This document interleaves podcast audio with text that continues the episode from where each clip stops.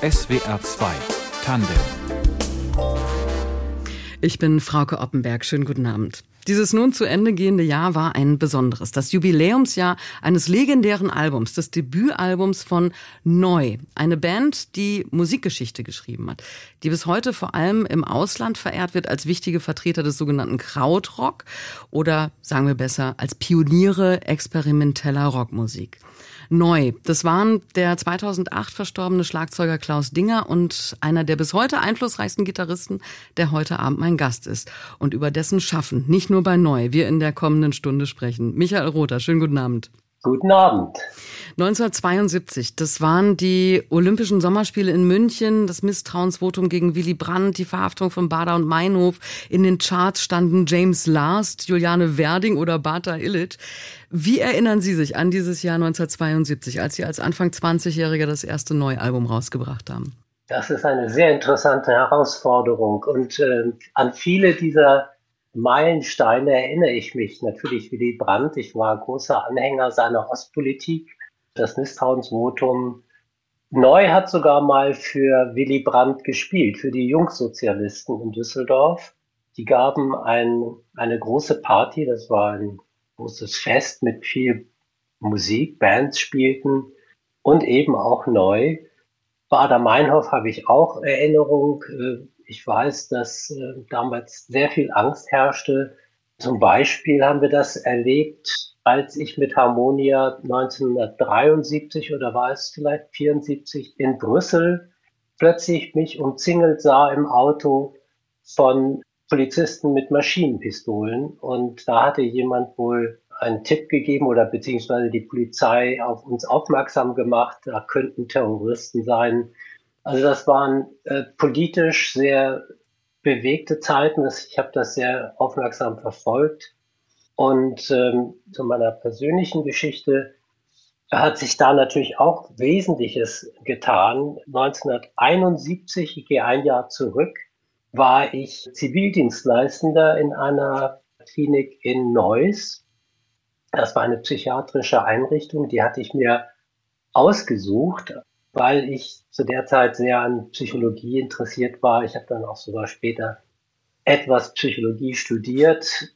Das hatte dann aber gegen meine Liebe zur Musik keine Chance. Und das war ähm, nur eine dann tatsächlich vorübergehende Leidenschaft. Darüber sprechen wir gleich auch noch ein bisschen ausführlicher hier in SWR 2 Tandem. Also diese Zeit 1972, Anfang der 70er, das war wirklich ähm, eine Zeit, in der neu, richtig neu war und auch so klang. Und das hören wir jetzt. Das ist Hallo Gallo von Neu.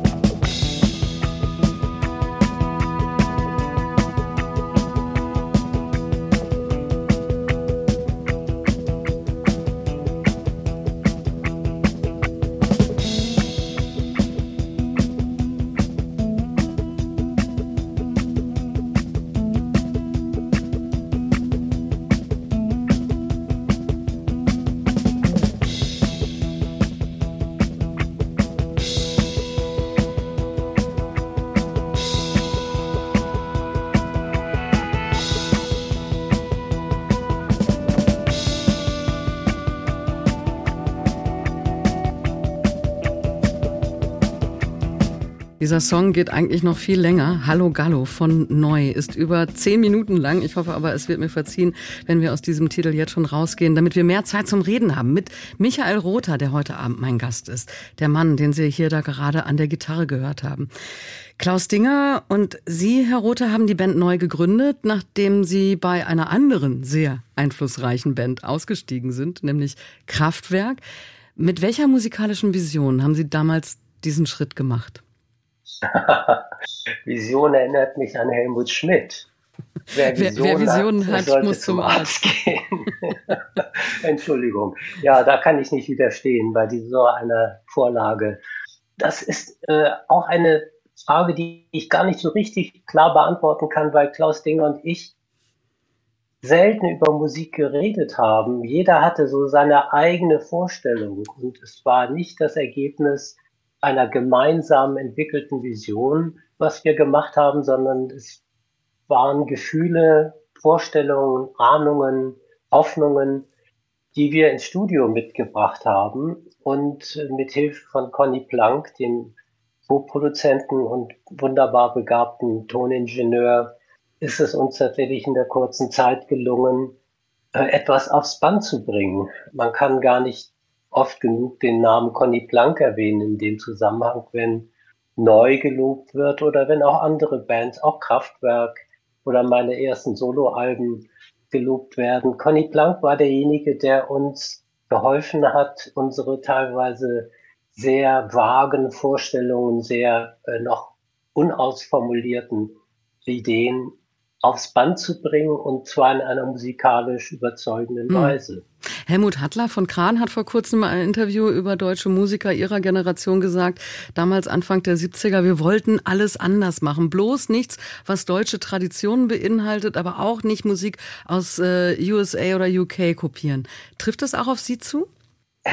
Ich war, als ich Teenager war und anfing, mich nach der Rückkehr aus Pakistan mit meinen Eltern in Düsseldorf mit Musik zu befassen, ein glühender Anhänger der aktuellen Popmusik, also Beatles, Kings, Stones, später Cream, Jimi Hendrix. Und so Ende des Jahrzehnts 1968, 69 Abitur verlor ich diese Liebe oder beziehungsweise hat sich bei mir im Kopf die Vorstellung breit gemacht, dass ich keine Kopie sein wollte, sondern dass es, äh, um glücklich zu werden mit Musik, nötig war, eine eigene musikalische Handschrift zu entwickeln. Und das hat mich in eine richtige Krise geführt, in der ich noch mittendrin steckte, als ich 1971 durch Zufall in Düsseldorf im Kraftwerkstudio landete. Das war wirklich ein Zufall. Ich kannte die Band nicht. Und in dem Studio hatte ich dann das ganz große Erlebnis festzustellen, dass ich gar nicht so alleine war, wie ich mich fühlte, denn ich kannte sonst niemanden, der eine ähnliche Herangehensweise an Musik wünschte, wie ich. Eine mhm. Musik, die frei von Blues war, die eine mitteleuropäische Melodik äh, verfolgte, aber eben auch frei von Vorbildern war. Und im Zusammenspiel in einem Jam mit Ralf Fütter erlebte ich, dass es möglich war, mit einem anderen Musiker, zumindest erstmal mit Ralf, einen Austausch über Musik zu pflegen, der ohne Worte auskam. Wir haben einfach gespielt und es war ein großartiges Erlebnis. Sie hatten eine gemeinsame Vision, um das Wort nochmal zu, zu verwenden. Nun haben Sie gerade schon Conny Plank erwähnt, der sehr wichtig war. Auch viele andere experimentierfreudige Bands hat er produziert. Ein anderer wichtiger Mann in den Anfängen von Neu war John Peel britischer Radio-DJ, der hat in seinen Sendungen gerne neue Musik vorgestellt und eben auch Hallo Gallo von Neu, was wir gerade gehört haben, rauf und runter gespielt. Wie war das für Sie, als Sie erfahren haben, dass Ihre Musik in der altehrwürdigen BBC durchaus gespielt wurde, was ja wahrscheinlich in Deutschland nicht so häufig der Fall war? Das ist richtig. Wir wussten eigentlich gar nichts, was woanders passierte, dass in der BBC John Peel existierte und unsere Musik spielte. Ich glaube, das habe ich erst Jahre später erfahren. Man kann sich das heutzutage, glaube ich, gar nicht mehr vorstellen, zumindest äh, als jüngerer Mensch, wie isoliert man war in einer Zeit, in der es keine Information gab, auf die man zugreifen konnte, was gerade in anderen Ländern passierte. Und äh, mein Wahrnehmungsradius, ja, der bezog sich auf Düsseldorf so ungefähr. Ich war äh, schon mal sehr glücklich, als ich in der Düsseldorfer Altstadt nach der Veröffentlichung des ersten Neualbums spazieren ging und ich glaube an einem Abend aus mehreren Kneipen, Diskotheken zwei äh, Stücke von dem ersten Neualbum hörte. Mhm. Und das war schon eine Sensation, denn unsere Musik fand ja sonst weder im Radio statt noch sonst wo, also auch in Musikmagazinen. Wir waren, ich sage das immer gerne, der Untergrund im Untergrund So würde ich das selbst einschätzen. 30.000 äh, Alben von dem Debütalbum haben Sie verkauft. Das waren 1972 nicht viel. Ihr Plattenlabel wollte fürs zweite Album auch nicht mehr so viel Geld geben, wie Sie gebraucht hätten. Wie schwer war es für experimentierfreudige Bands wie Neu damals überhaupt zu bestehen, wenn die Plattenfirma nicht an den großen Erfolg glaubte? Darf ich Sie erst nochmal korrigieren? Äh, die Situation mit dem zweiten Album, die war etwas anders. Wir mhm. hatten einen Vertrag, der sah einen Vorschuss vor und der war für alle drei Alben gleich, auch für das dritte Album. Und 30.000 waren das mindestens, das waren vielleicht 40.000. Das war schon ein ziemlicher Erfolg. Aber Sie Wir haben das Geld für Instrumente ausgegeben und dann war nicht mehr so viel für die Aufnahmen da. Also uns war zum Beispiel auch immer wichtig, dass wir unabhängig waren. Auch Conny Plank war in demselben Geist. Und deswegen haben wir die Produktionskosten aus der eigenen Tasche vorgestreckt. Und bei dem ersten Album war das ein besonders großes Risiko, weil wir ja keinen Vertrag hatten und ähm, erst mit dem Album in der Hand in der Lage, etwas vorzuspielen und dann eine Firma zu überzeugen, das herauszubringen.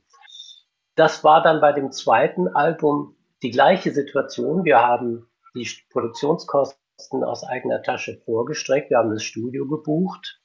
Wir hatten nicht viel Geld. Wir waren tatsächlich arme Musiker, auch von Haus aus nicht wohlhabend und haben aber einige Fehler gemacht. Der größte Fehler war in unserer Freude über die 16-Spur-Technik, der Versuchung zu erliegen, noch mehr Facetten, noch mehr Klänge aufzuzeichnen.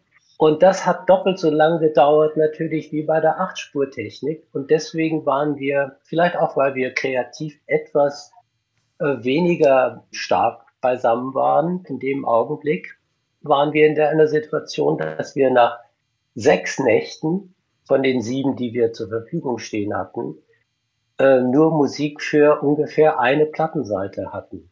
Deswegen gab es die äh, verrückte Session, die die Experimente der zweiten Seite ausmachten.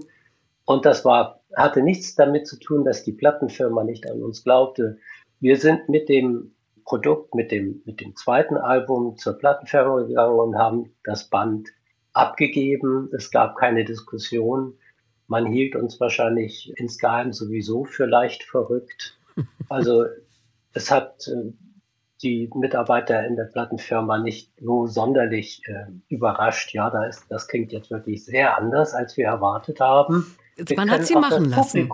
Ja, man hat ja gar keine Wahl. Wir haben nicht mit uns diskutieren lassen. Ja. Wie wir dann feststellen mussten, ich war ja ohnehin etwas skeptisch, was die Bereitschaft des Publikums anging, schräge Experimente wie Hallo Exzentrico oder Super 16, Sachen, die ich teilweise auch wunderschön finde, zu akzeptieren und als Musik zu akzeptieren vor hm. allem. Das hat man uns auch von Kritikerseite recht übel genommen, dass wir diese Experimente gewagt haben, die 30 Jahre später plötzlich in einem ganz anderen Licht ja. erscheinen bei Publikum und Presse. 1973 haben Sie ein weiteres musikalisches Projekt ins Leben gerufen, parallel zu Neu und gemeinsam mit Dieter Möbius und Hans-Joachim Rodelius von Cluster, Harmonia. Hören wir jetzt mit äh, Dino und danach sprechen wir über diese, ich sag mal, Supergroup.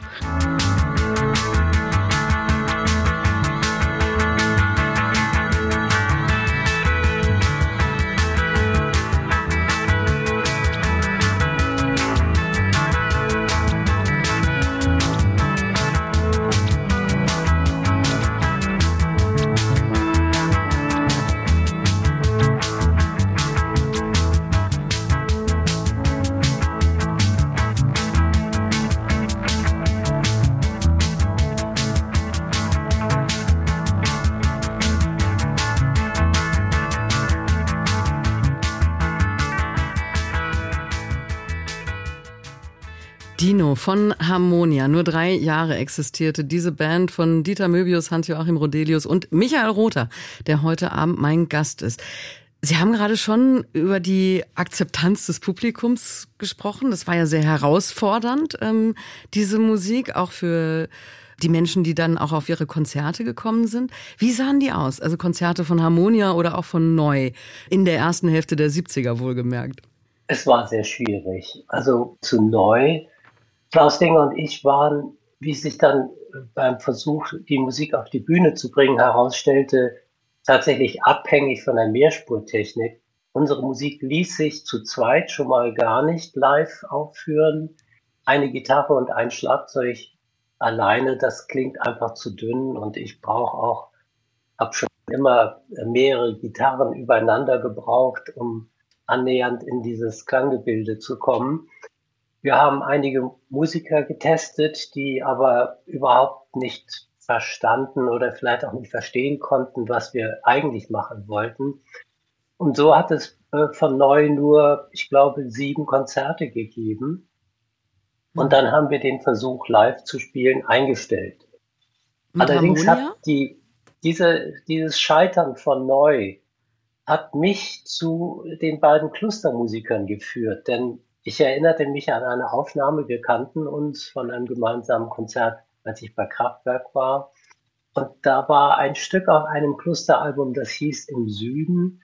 Und das hatte so eine wunderschöne Gitarre, die einfach nur vier offene Seiten wiederholte. Und da habe ich gedacht, das ist ein vielversprechender Ansatz und habe die beiden angerufen und die haben gesagt, ja, komm vorbei. Die lebten damals schon in Forst im Weserbergland.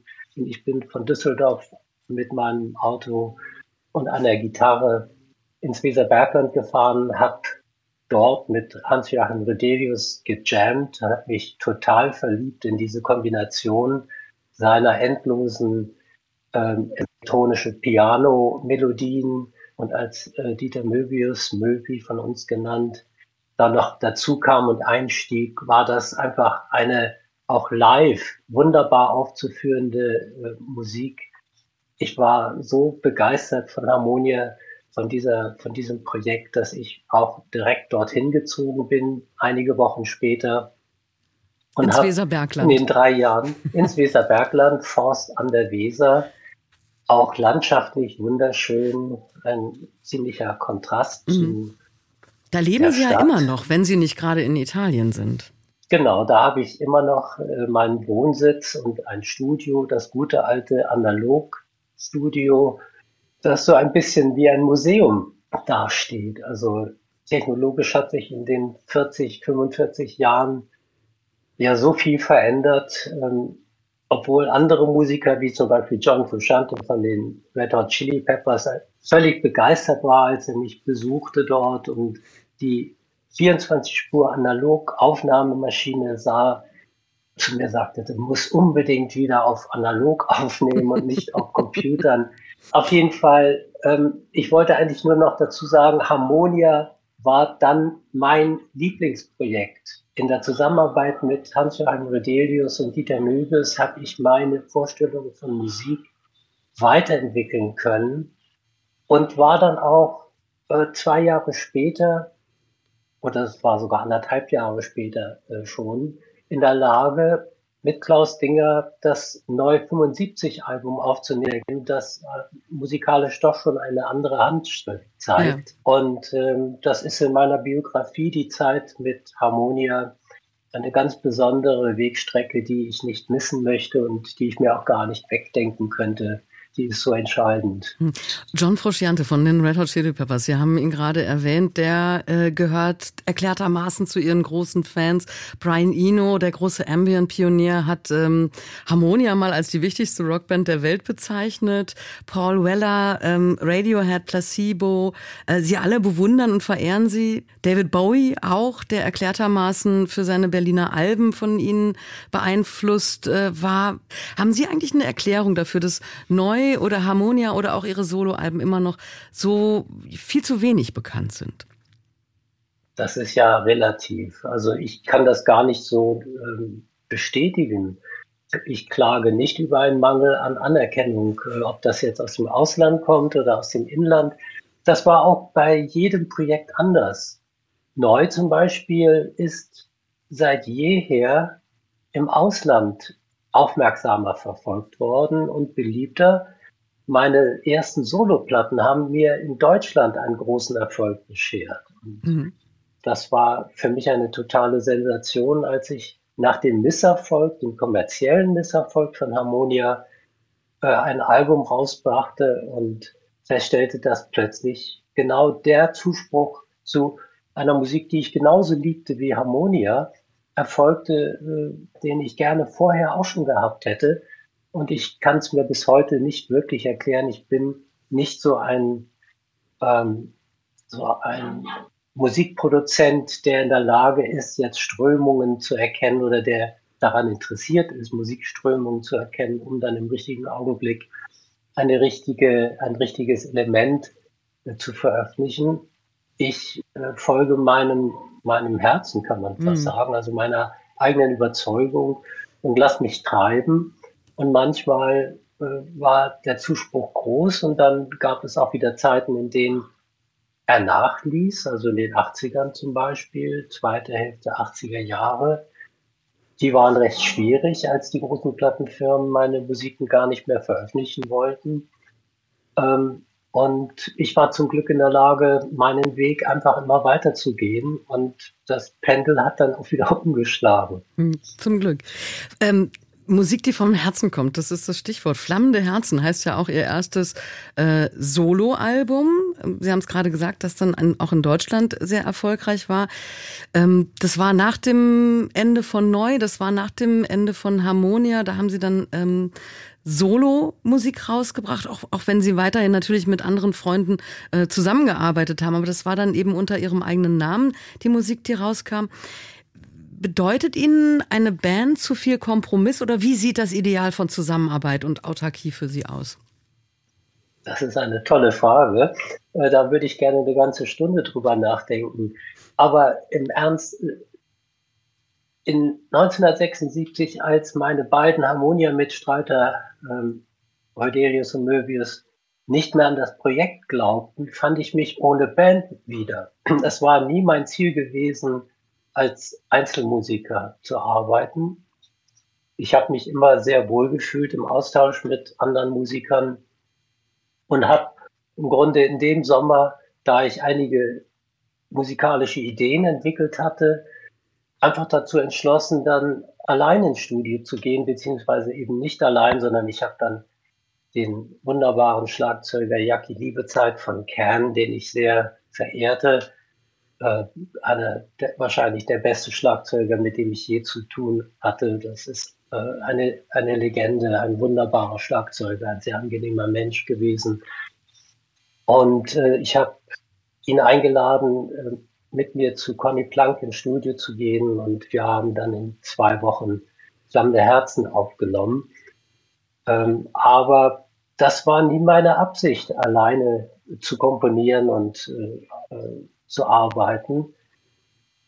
Ich wurde von dem Erfolg quasi überrollt in den nächsten Jahren. Hm. Ähm, ja, das waren dann über 250.000 verkaufte Schallplatten in fünf Jahren oder so.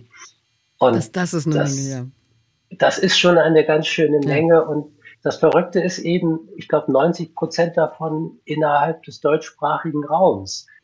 Und jetzt kann man äh, Musiktheoretiker äh, bitten, einem zu erklären, warum jetzt meine Solomusik speziell in Deutschland so erfolgreich ist und Musik, die auch mit meiner Handschrift versehen ist, im Ausland eher äh, äh ange, angesehen, hoch angesehen wird. Also das vermischt sich natürlich ja. so in den letzten Jahren sehr und ich, wo, wo auch immer ich auf der Welt spiele, ob es jetzt Japan, China, Russland, ja, Russland muss man jetzt erstmal äh, leider vergessen, aber ich habe vor ein paar Jahren in Russland gespielt und das war auch sehr schön. Australien, Amerika, Mittelamerika, Südamerika. Mhm.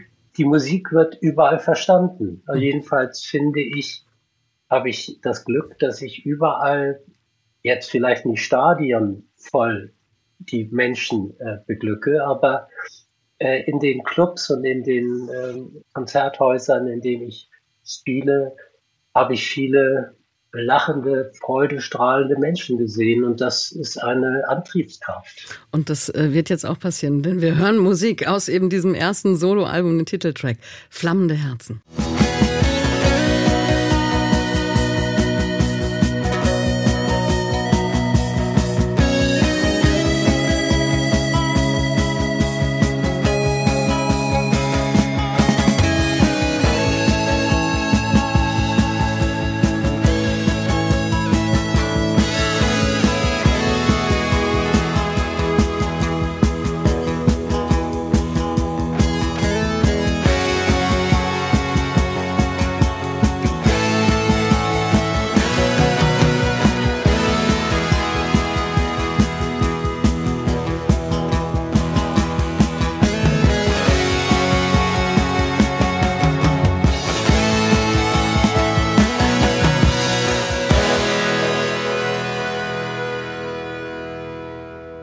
Flammende Herzen von Michael Rother, der heute Abend mein Gast ist.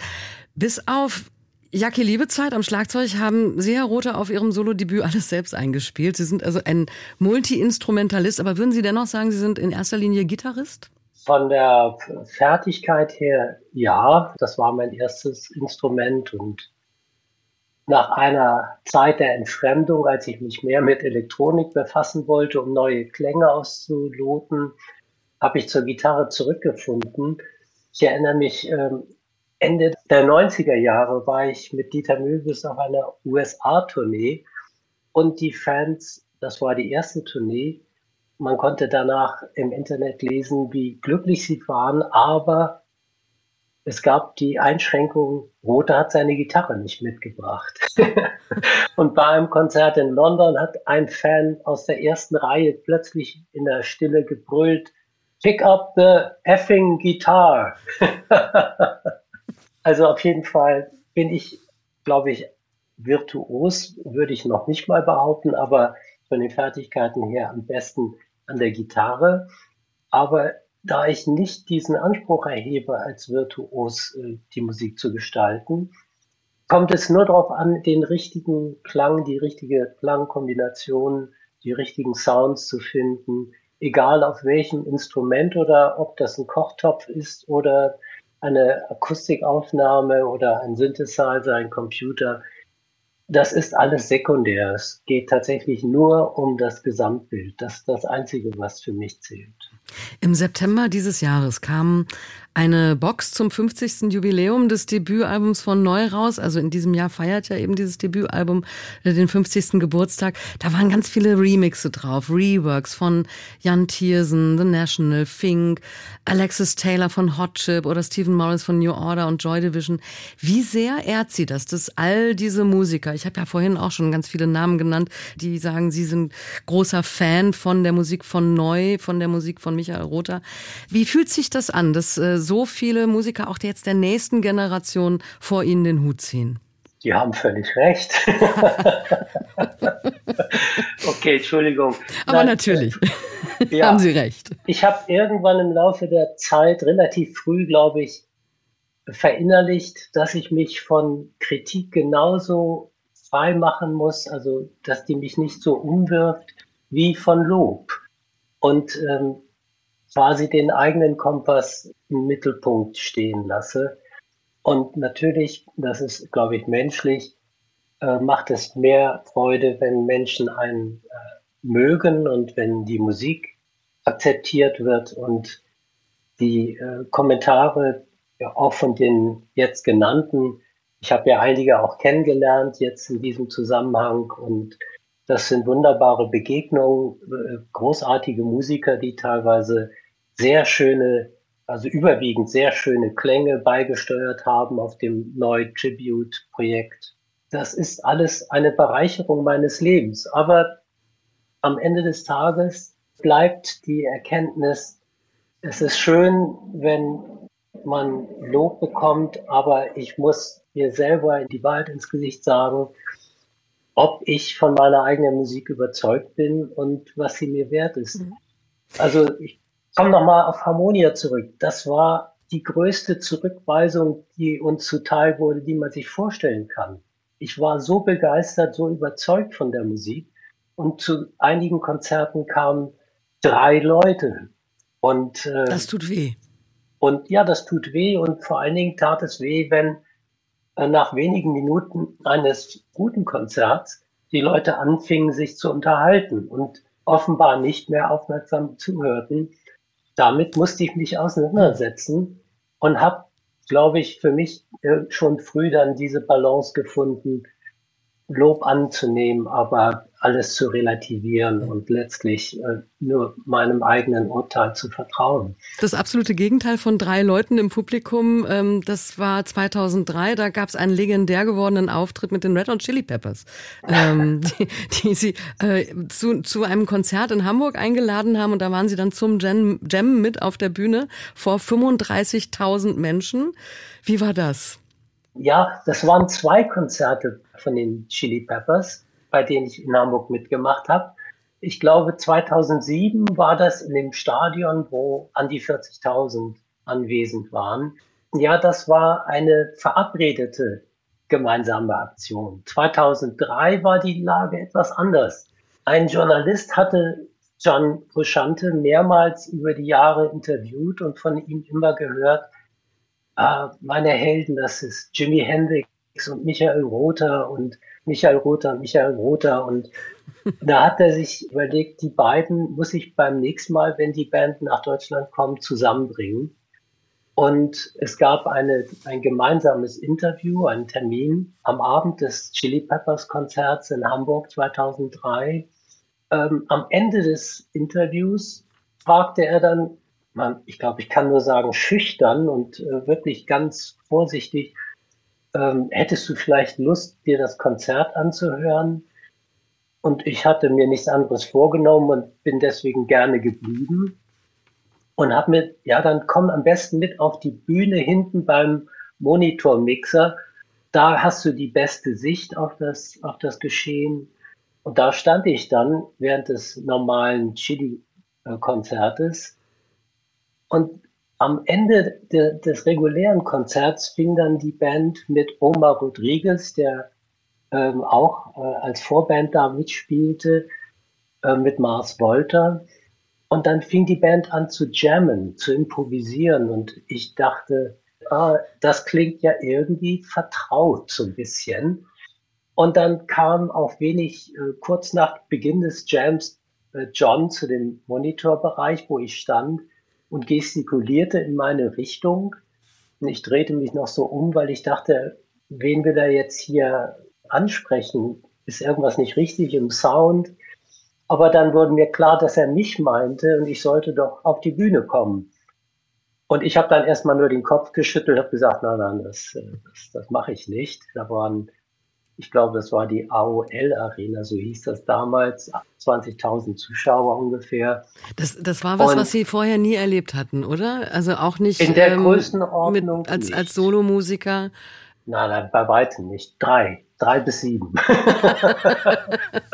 er ging dann zurück zu Flea, das haben sie mir dann später erzählt und war ganz geknickt. Nein, Michael hat keine Lust zu spielen. Und weil er so sympathisch war, habe ich mir dann überlegt, den kannst du nicht enttäuschen. Das war tatsächlich meine einzige Motivation. Dann habe ich mir eine seiner Gitarren geben lassen und bin zu den anderen auf die Bühne gegangen und dann haben wir, ich glaube, 40 Minuten lang gejammt. Ich war als ein großer Fan, der hat für die Welt geschrieben damals, glaube ich. Und die Überschrift war, und am Ende haben wir alle geweint vor Glück. Mhm. Und äh, da kriege ich einen Kloß im Hals natürlich. Das sind äh, schwere Emotionen, tiefe Emotionen. Und wenn Musik so etwas bewirkt, kann man sich glücklich schätzen. 2003 war das. Auch Anfang des neuen Jahrtausends sind die drei Alben von Neu wieder in die Läden gekommen. Die waren davor nur als Bootleg zu bekommen. Herbert Grönemeyer hat den Backkatalog auf seinem Label Grönland veröffentlicht. Wie wichtig war und ist das für Sie, diese Unterstützung Ihres Edelfans Herbert Grönemeyer? Edelfan, gut, in Anführungszeichen, ja. Ja, nein, das ist tatsächlich so. Er, ist, er äußert sich immer sehr, sehr positiv über, speziell über Neu. Und er kannte uns ja gar nicht. Er hat uns durch Zufall bei einer Fotosession gehört. Und die haben ihm dann erzählt, das ist eine deutsche Band, die sind äh, großartig, aber sind total Verrückte, die äh, streiten nur, mit denen kann keiner reden. Und deswegen gibt's die Platten jetzt auch nicht legal zu kaufen. Und das hat, glaube ich, auch seinen Ehrgeiz angespornt, dass ihm alle sagten, das kannst du vergessen, das hat noch keiner geschafft. Auch Daniel Miller von Mute Records ist vor die Wand gelaufen. Ich war jetzt nicht der Querkopf, aber letztlich bin ich mit Klaus Dinger da äh, zusammen gekoppelt und wir konnten nur einvernehmlich entscheiden. Und deswegen war in den 90er Jahren alles, was an uns herangetragen wurde, gescheitert, weil Klaus mit den Angeboten nicht glücklich war, nicht einverstanden war oder den Menschen misstraute. Herbert hat dann tatsächlich, ich glaube, über einen Zeitraum von anderthalb Jahren in Einzelgesprächen mit Klaus Dinger und mit mir und mit gemeinsamen Gesprächen versucht herauszufinden, woran das lag, wo da die Probleme lagen. Ich glaube, dass Herbert dank seiner Sprache als Musiker, er hat ja eben nicht wie ein Geschäftsmann mit uns gesprochen, sondern wie ein ja, wie einer aus unseren Reihen. Er verstand unsere Sorgen oder ja. unsere Wünsche, hat uns alle Rechte eingeräumt. Er hat sich quasi selbst Handfesseln angelegt. Das war nötig, um meinen Partner Klaus äh, zu beruhigen, der Kontrollverluste hatte, glaube ich. Zu guter Letzt ist es dann gelungen, alle Details an Musik und Artwork zusammenzubauen und das auf Grönland zu veröffentlichen. Mhm. Und das war der Beginn einer für mich völlig neuen Etappe, denn mit der Wiederveröffentlichung der neuen Musik war plötzlich die Musik in aller Welt, alles war legal, alles war von bester Qualität und das war ein so wunderbarer Rückenwind, der bis heute äh, meine, auch meine Live-Auftritte trägt. Sie ist wieder da, sie ist wieder verfügbar. Die Musik von Neu. Das Debütalbum ist in diesem Jahr 50 Jahre alt geworden. Michael Rother hat diese wegweisende Band mit Klaus Dinger gegründet und über seine Karriere von damals bis heute haben wir heute Abend gesprochen, zumindest in Auszügen. Einen Song von Ihnen hören wir noch zum Schluss und äh, den haben Sie auch gemeinsam mit Ihrem Labelchef aufgenommen, mit Herbert Grönemeyer. Ähm, Morning After vom Album Remember the Great Adventure, das 2004 erschienen ist. Das hören wir gleich. Vielen lieben Dank für dieses wunderschöne Gespräch, Herr Rother. Danke, gerne. Redaktion heute hatte Fabian Elsässer. Für die Technik war Michael Bast verantwortlich. Ich bin Frauke Oppenberg. Machen Sie es gut. Morning after, no way in, bitter tang of loneliness.